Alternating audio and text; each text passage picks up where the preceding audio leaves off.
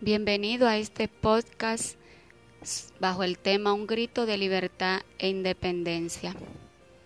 Cuando los niños comienzan a dar sus primeros pasos, desean que sus padres lo dejen caminar para de esa manera ellos andar corriendo en esa nueva experiencia que experimentan de libertad e independencia, de caminar cuando ellos, ellos los desean y correr libremente sin tener que ser sujetado por alguien o algo. Los pueblos, las naciones, los hijos, todos quieren ser libre independiente de algo o de alguien. Todos quieren ser libre independiente. Hasta lo que se dicen ser cristianos buscan su propia forma de libertad para santificarse yo mismo, siendo independiente de su libertador y santificador que es el Espíritu Santo. Ellos crean formas y enseñanzas de cómo pueden ser libres de sus pecados sin depender del que lo justificó ante el Padre, que es ante el Padre y su Hijo Jesucristo. Dicen, creemos en Jesús como nuestro libertador, pero en la, en la práctica dependen de su dogmas y reglas santificadores que tienen, porque todos desean ser conscientemente o inconscientemente independientes. Hay una historia muy conocida por los cristianos sobre la parábola de un hijo que deseaba ser independiente de, sus, de su padre y le pidió la herencia que le correspondía y su padre se la dio pero al hijo no le fue como él esperaba, le fue muy, pero muy mal. Jesús también dice, Jesús también dice que fuera de él nadie podrá hacer, nada podemos hacer fuera de Jesús. Seremos estériles, alejados de él. El hombre y la mujer quieren libertad e independencia para hacer lo que sus corazones desean. El que hurta desea dejado libre, y ese es su deseo, que lo dejen libre, libre de la cárcel, para de esa manera seguir hurtando.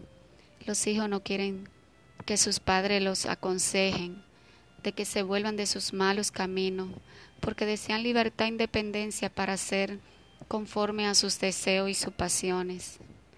También Adán y Eva querían libertad independencia total. Dios le dijo, puede comer de estos árboles, pero de aquellos no.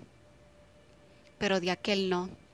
Pero ellos, seducidos por la codicia de lo prohibido, escogieron ser libres de escoger de todo lo que deseaban. Este deseo de libertad, de escoger todo lo que su corazón desearon, marcó todas sus generaciones, su raza, su pueblo, e individuo y familia. El hombre quiere libertad para expresarse sin control algunos, para de esa manera hablar mal en contra de Dios y su prójimo, levantando calumnias y falso testimonio. Pero desea libertad e independencia, aunque sea para no darle el uso adecuado.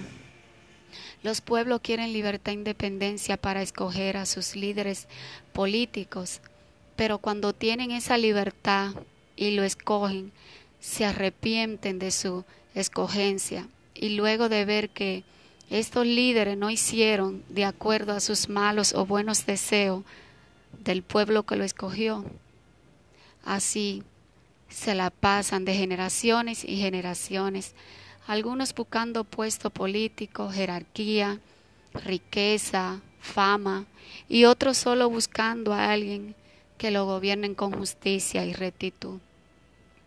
En Juan 8, 36 Jesús nos dice, así que si el Hijo de Dios lo hace libre, seréis realmente libre.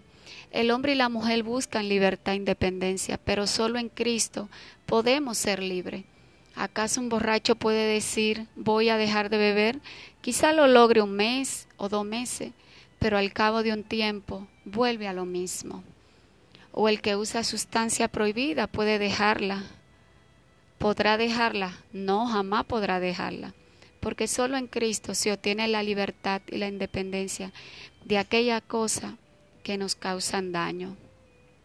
Nuestro libertador Jesucristo se tenía que ir, pero dejó su Espíritu Santo a los creyentes en Cristo para que los ayudara a vencer su naturaleza caída por el pecado y de esa manera se vuelvan o se arrepientan de sus pecados cuando violan los mandamientos sobre el amor de Dios y hacia su prójimo. Jesús dijo en Juan 14, 26 que el Consolador, el Espíritu Santo, Él nos recordará la palabra escrita en la Biblia, esa palabra que nos dice lo que es bueno y malo, que nos dice las cosas que deshonran a Dios y le causa daño a nuestro prójimo, pero también lo que podemos hacer en la carne y lo que no debemos hacer. El Salmo 51.11, el salmita dice, no me eches de tu presencia y no quites de mí tu Santo Espíritu. La verdadera libertad y dependencia debe ser del Espíritu Santo que el Padre nos ha dado la dependencia de Él para leer su palabra, iluminándonos como aquel minero que busca piedra preciosa en una mina y entre más cava, más halla y más deseo tiene de seguir buscando. La libertad que Él nos da a nuestra conciencia de que somos libres, que somos justificados y santificados por el sacrificio salvífico de Cristo en la cruz del Calvario. La libertad y, dependencia que nos da el Espíritu Santo para intimar en un nivel máximo con el Padre, lo que yo he denominado orgasmo espiritual, así como las parejas llegan a una satisfacción máxima en el coito o las relaciones sexuales, así los creyentes experimentamos esa satisfacción espiritual en Cristo a través de su Espíritu Santo creo que Dios ha permitido esa experiencia satisfactoria entre las parejas para que el hombre y la mujer espiritual puedan expresar con palabra esa satisfacción tan alta y satisfactoria que logran con Dios a través del Espíritu Santo. Ya para terminar esta reflexión sobre un grito de libertad e independencia, la verdadera libertad satisfactoria está en Cristo ha dado su evangelio para que los hombres conozcan que pueden ser verdaderamente libres y dependientes de Él, que sin Él nada podemos hacer. La libertad e independencia de los pueblos ayuda para algunas cosas, pero nunca para nuestra libertad moral de la conciencia y del alma. Solo puede ser libre e independiente del pecado si el Hijo de Dios la liberta. Si no eres libre, pídele a Dios que te liberte de aquella esclavitud a la que ha vivido atado por mucho tiempo. Haz uso de la, de la libre expresión que tienen los pueblos para hablar con Dios y comunicarle lo que siente y cómo te siente. Pídele perdón si ha violado sus mandamientos y dile que te dé su Espíritu Santo para que te ayude a abandonar a aquellos que con tu fuerza no puede hacerlo. Ninguno de nosotros somos fuertes para ser fiel a Dios. Le fallamos en muchos momentos de nuestras vidas. Pero Él es un Padre que perdona nuestras faltas. Cuando venimos arrepentidos, Él es fiel y justo para perdonarnos. Diga el débil, fuerte soy. No porque sea fuerte, sino porque el Espíritu Santo nos ayuda en nuestras debilidades. Dios te bendiga, Dios te guarde. Te habló tu hermana en Cristo, Areli. Hasta la próxima, si Dios lo permite. Dios te bendiga y shalom.